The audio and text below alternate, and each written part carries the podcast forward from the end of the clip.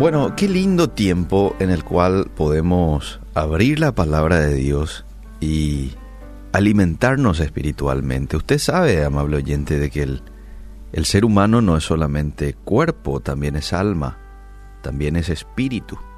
Y así como alimentamos y cuidamos muy bien nuestro cuerpo, o por lo menos eso es lo que se espera, eh, así también tenemos que atender, cuidar, ser delicados con la salud de nuestro espíritu. Y nuestro espíritu obtiene salud, obtiene descanso, obtiene alimento, obtiene entrenamiento mediante la palabra de Dios, mediante la comunión con Dios. La oración ahí cumple un papel importantísimo. Entonces quiero invitarte a ir conmigo a Salmos capítulo 92 y quiero leer algunos versículos de allí y extraer una enseñanza desde allí. Salmo 92 es un salmo este, escrita por el rey David, en donde él dice, bueno es alabarte, oh Jehová, y cantar salmos a tu nombre, oh Altísimo. Anunciar por la mañana tu misericordia y tu fidelidad cada noche. En el decacordio y en el salterio en tono suave con el arpa. Verso 4, por cuanto me has alegrado, oh Jehová, con tus obras. En las obras de tus manos me gozo. Cuán grandes son tus obras, oh Jehová muy profundos son tus pensamientos. Y continúa. Pero ¿cómo arranca David este capítulo? Agradeciendo, exaltando a Dios. Bueno es alabarte, oh Jehová, cantar salmos a tu nombre, anunciar tu misericordia. Yo no sé si alguna vez te preguntaste, ¿por qué Dios dice que es bueno darle gracias? Es obvio que existen algunos beneficios asociados eh, con la gratitud, pero ¿para quiénes? Eh, la ciencia hoy ha llegado a conclusiones importantes, pero eh, son gente entendida no cristiana que ha llegado a resultados importantes que trae precisamente el ser agradecidos. Y la Biblia también nos habla de qué es lo que nos ocurre cuando nosotros decidimos eh, ser agradecidos. Ahora, la acción de gracias enaltece a Dios y lo reconoce a Él como la fuente de todas nuestras bendiciones. La acción de gracias también puede motivar a aquellos que nos escuchan alabar y engrandecer a nuestro Dios. ¿Para qué? Para que también ellos hagan lo mismo. Si yo hoy estoy un tanto desanimado y de repente viene aquí un compañero de trabajo y dice, gracias Señor por este día. Gracias porque tu fidelidad hoy se ha renovado conmigo. Eso a mí me va a llamar la atención, porque yo estoy desanimado, estoy sin gozo, pero viene la persona que yo también le veo que tiene situaciones difíciles sin embargo tiene este tipo de reacción, me va a motivar a que yo también sea de esa manera. Ahora, también hay beneficios para quienes expresen gratitud.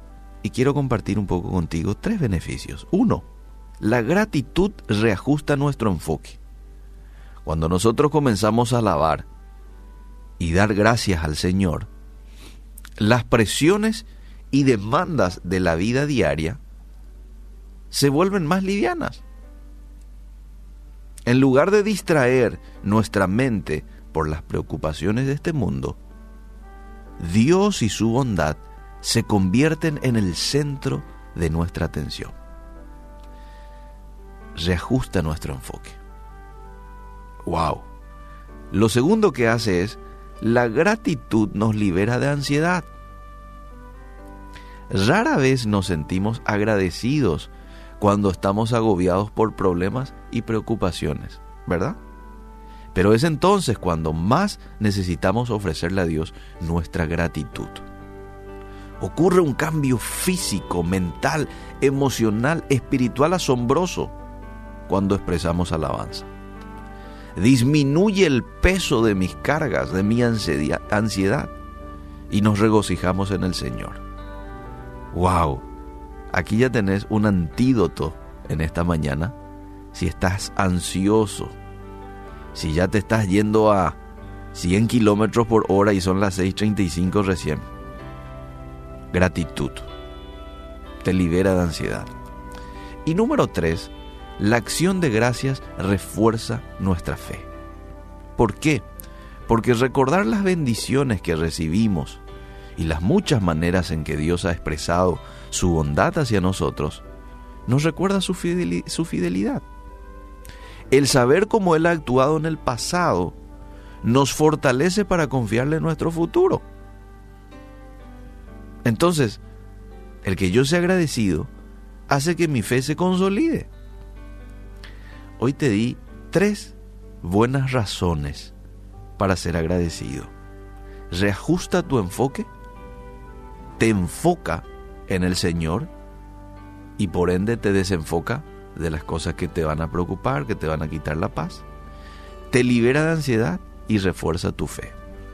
Entonces la próxima vez que te sientas deprimido o agobiado, recordar las bendiciones de darle gracias al Señor y levantar la voz en agradecimiento, puesto que Dios dice, Salmo 92, que es bueno darle gracias. Así arranca el rey David. Es bueno darle gracias. Si querés un texto más, como no, Primera de Tesalonicenses 5:18. Dad gracias en todo, porque esta es la voluntad de Dios para con vosotros en Cristo Jesús. Sí, hoy puede que tengas varios motivos para estar un tanto preocupado, para estar un poco expectante a la situación. Probablemente estás rumbo al hospital, rumbo a verle a una persona que está necesitando. Eh, no sé tu situación. Probablemente hoy tengas una reunión muy importante que vaya a definir muchas cosas a las 9, a las 10 de la mañana. Pero sabes qué? Yo quiero animarte a que en esta mañana agradezcas a Dios. Agradecerle a Dios por su fidelidad. Mira, tenés muchísimos motivos para decirle a Dios eh, gracias. Su fidelidad, el hecho de que te haya renovado el contrato de vida esta mañana. Hay muchos que no llegaron al 14 de agosto de 2019. Mucha gente que quiso llegar no está. Bueno, vos estás, estás escuchando esta reflexión. Agradecele por eso. Agradecele por tu familia. Agradecele por tu trabajo. Si no tenés trabajo, agradecele de antemano por el trabajo que te va a dar de aquí a poco. Sí, y probablemente este tiempo en que no estás teniendo un trabajo sea un proceso de Dios. Pero ya te va a dar. Entonces agradecerle. Agradecerle por el proceso y agradecerle por el trabajo que te va a dar. ¿Te das cuenta? Hay muchas razones por agradecer a Dios. ¿Y cuántas veces, Señor, nos hemos enfocado en quejarnos? ¿Cuántas veces te hemos dicho, ay Señor, ¿dónde lo que estás? Parece luego que no me escuchas cuando siempre estabas allí presente. Perdona nuestra ignorancia, nuestra limitación de mente. Y hoy queremos no hacer otra cosa que agradecerte. Gracias Señor por la vida. Gracias Señor. Gracias. Te alabamos en esta mañana.